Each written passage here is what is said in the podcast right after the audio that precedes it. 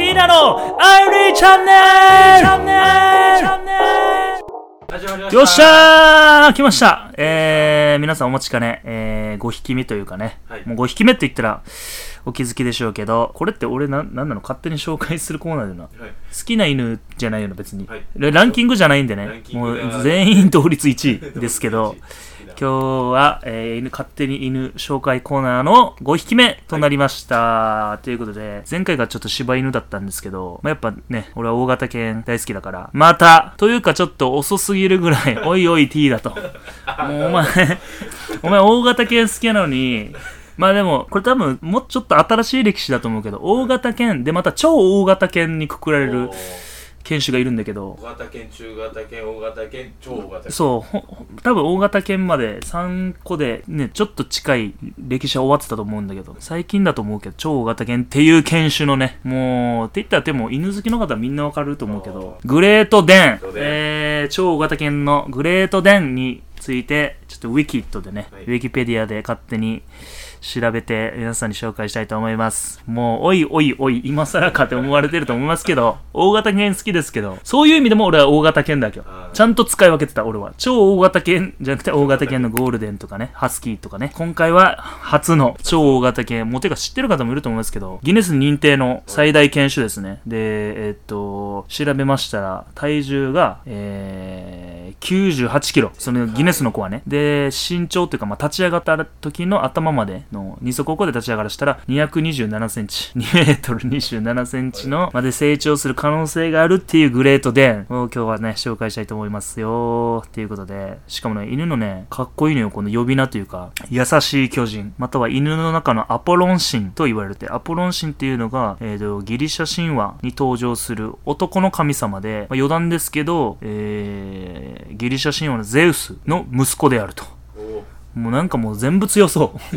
全部強そう。優しい巨人っていうのもまたね、いいよね。優しさが出てそう。神様の由来って感じもするね。ということで。まあでも最近まで、えー最も背の高い犬としてのギネスブックに掲載されていたということで、ちょっと俺のデータではそこまでで止まってたんだけど、もしかしたら、あ、でも書いて、あ、そうね。今今今度またそれを紹介したいと思います。予想通りの犬種が今載ってました。俺の予想通りだった。はい。でも今回は、まあね、最近まで最も背の高い犬としてギネスブックに掲載されていたグレートデンのね、じゃまず特徴から、もう見た目通りです。体格、巨大で力強い、かつ優美で高貴と。で、オスは54キロから90キロ。メスは45キロから68キロですね。で、短毛で柔らかい毛質ね、光沢があると。で、毛色が結構ね、いるいるんですよ。珍しくて。まあちょっと、この犬、毛色のこの、読んでもわからない色色なんだけど、フォーン、ブリンドル、ブラック、ブルーはわかるさ。で、マント、ハールクイーン。ただし、マールは不可って。な、な、もう何が、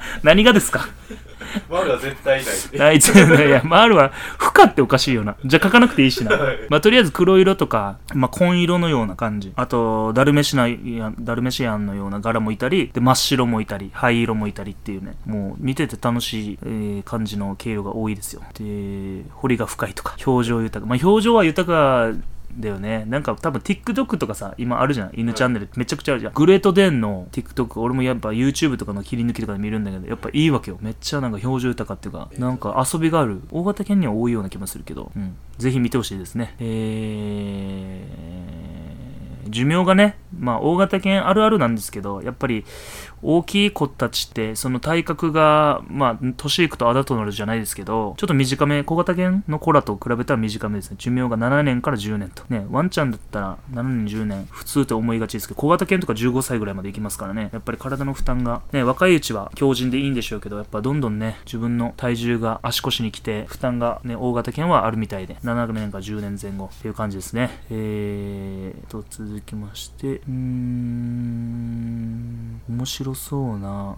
あ、なんかあるわ、いあの、さっきの、あの、色の注釈が全部。フォーン、例えばフォーン、イエローゴールドで、頭部はブルー。元からこう書いてって思うよな。フォーンで記載しないで。あ、フォーンねっていうやついる？い る？だってこれイエローゴールドで頭部はブルーって。すごい、でも目と、目と眉はブラックで、他に耳と、えー尻尾の先はブラックとか、なんか、そんななんか、カスタマイズみたいな感じで やるんだね。そうとしか生まれないっていうのも不思議だしね。たらこれはフォーンじゃないな。そうそうフォーンじゃない。あれですね。すごいね。色というかやっぱ条件というか。そうだね条件っぽいね。確かに。へえなんか。あマントなるほど。マントっていう種類がいわゆるそのえー、ボストンテリアでも有名なパターンである。俺のボストンテリアの言うイメージといったら、まあ、パンダみたいな感じだから多分マントってそういう感じなのかな。ちょっと分かりづらいですけど。でねなんか思ってさっき気になるところがあったんだけど健康？健康というあの項目のところでなぜかですけど、えー、血統上の遺伝性疾患も存在する、まあ、種類で目や耳近辺の色がホワイトである場合それらの器官は正常に成長せず視覚障害聴覚障害となる可能性が高い。全身ホワイトのグレグレートデンは多くが聴覚障害であるっていう不思議よね。色素もねなんなんなんだろうねこれ。そうよね。なぜか白い子は、えー疾患があるという。そうこれ知らんかったわ。だから俺今から見るその真っ白なグレートデンチャンラを見たらまず飼い主さんにねリスペクトというかね、まあ、ほとんどがって言うんだったらそうなんでしょうね。遺伝子上の何かで。やっぱ色がついてたらじゃあいいいいといいというかねよしあしじゃないけどそういうのもあるんですね。知らん知りませんでしたけど。さあ性格性格いきますか。性格もねわかりやすい。大きく堂々たる外観とは異なり友好的でしばしば優しい巨人と呼ばれる。俺これめっちゃイメージ通りだなっていう感じだな。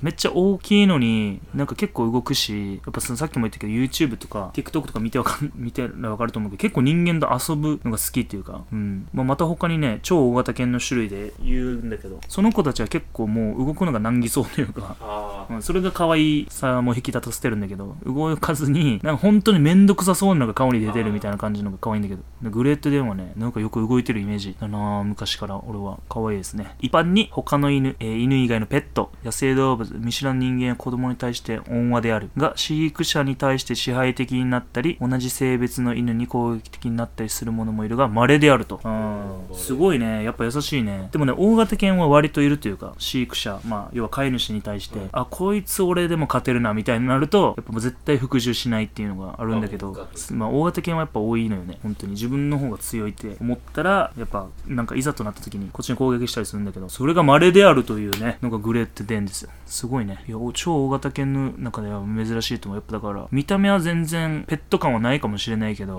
やっぱこういうのがね安心して飼える。まあもちろんね超大型犬だから世話はね大変だろうけどひまあ多分散歩とかね女性一人じゃ、まあ、男でもちょっと厳しいと思うから90キロとかってねしつけがなってないとっていうのはあるのでめっちゃまあリスクあるというかハードル高そうな犬なので本当に飼ってる人沖縄で俺見たことないしな。グレートデンはさすがにないな。もうだから沖縄で見れた暁にはちょっとあのーダッシュしていて写真撮らせてもらいたいと思います。はい。えー、まあ歴史をちょっと見たらね、古代エジプト、古代ギリシア、古代ローマでは、現在のグレートデンとよく似た犬が知られていたとする見解がある。だから壁画とかにも映ってたんだろうな。これはグレートデンだろうっていう。うん、そう、400年以上続いてると。すごいね。400歳、400歳とか400年の歴史があるという感じですね。なるほど。デンマークで探し出した犬と。だからデーンなんだね。うん。デンマークの大きな犬と名付けられた犬である。うん。っていう感じですか？今日、グレートデンの面白というか、有名なグレートデン、主に架空のキャラクターっていうのもあるね。あ、スクービードゥあああれグレートグレートデンなの？確かにでかいまあでかいけど、確かに。アニメにされるとわからんな。スクービードゥは皆さんグレートデンらしいです。主人公犬。えー、岩尾高本は本犬種を飼育していた。はいはいはい。後でもう一回調べてみたいと思いますけどね。あとはね、ちょっと馴染みがないかな。えー、スタートレックに登場するカーク船長の飼い犬。ケイロはフォーン。もうフォーン忘れちゃったよ。なんだっけ。でもあるわ。知ってるけど、わかんない。101匹ワンちゃんに登場するダニーって。ダニーくんがちょっとわからないけど、出てるんですね、グレートデーンがね。バットマン・ザ・フューチャーに登場するエース。これ見たいわ、そのシーンだけ。えー、パトリオットに登場するマーズ、ジュピター。2匹ね、出てる。えー、スイスファミリー・ロビンソンに登場する虎を撃退したデューク、ターク。偉いね。虎を撃退するっていうのが、えーディズニー版の猛犬ご注意に登場するダックスフントに育てられたブルータス。これ最高ですね。ダックスに育てられた。えー惑星犬に登場する陛下、ベルティノって名前。えーライムイルセ、えこれ読めない。えーアンジー。あ、そうなんですか？その下ね。俺が大好きなメタルギアソリッドっていうもう世界的に有名な超名作と言われてるテレビゲームがあるんですけど、メタル、それのシリーズ3ね、メタルギアソリッド3に登場する番犬。そうでした。グレートデーンでした。だから僕、その、まあ、余談ですけど、このメタルギアソリッドって、まあ、い。わゆる、まあ、戦争の中で生きのサバイブしていくっていうゲームなんだけど、敵の味とはい。に潜入するわけよ。で、まあ、もちろん普通の銃もあって、麻酔銃もあって、って感じなんだけど、俺はもうグレート、なんかグレートデンちゃんにバレたら、吠えられて、敵兵に気づかれるわけよ。だから普通の人はまあ、はい。まあゲーム中、ゲーム内よ。ゲーム内だから、その、銃でね、はいあの、まあ、そうしちゃうんだけど、俺はもう絶対麻酔銃。眠らす。俺は眠らすだけっていうのでやってましたよ。だから自分の縛りじゃないですかそうそうそうそうそう。その、スネークイーター、ね、ベタルギアソリッド3に登場する番犬いましたね。何匹もいるんですよ。うんでもそのままにしてたら寝始めるばよ、勝手に自分で。もう犬だから。パトロールしてるけど。めちゃくちゃいる。やっぱなんか、世界的にもね、やっぱグレートデンって分かりやすいんだろうね。今紹介した他にもめちゃくちゃありますから、皆さん。ちょっとね、ウィキペディアでちょっと調べてみてください。めちゃくちゃあるしな、本当に。結構あり本当にぱいあるね。今ので思い出したけど、メタルギアソリッドだわ。俺が好きなゲーム。なんかいつかやりたい。あの、好きなテレビゲームって言ったら、俺も本当にこれしかない。まあ、これしかないというか、1位はこれしかないっていうのが、メタルギアソリッドっていうやつで。もうこれ名作だからね、世界的な超名作だけど、もうちっちゃい頃からやってたから、ちょっとそれもね、紹介できたらなと思います。ということで、こんな感じですか？グレートデーン。超大型犬のね種類について今日はちょっと話してみましたけど超大型犬まあだから今後もまあ大型犬プラスアルファ超大型犬の俺部類でちゃんと俺はしっかりそこを区別してやりたいと思いますので皆さん今後とも、えー勝手に犬紹介コーナーお楽しみにしていてください。で今日はこんな感じでいいですか、はい。あということで皆さんまたやりますのでチェックよろしくお願いします、えー本日もありがとうございました。リカワープー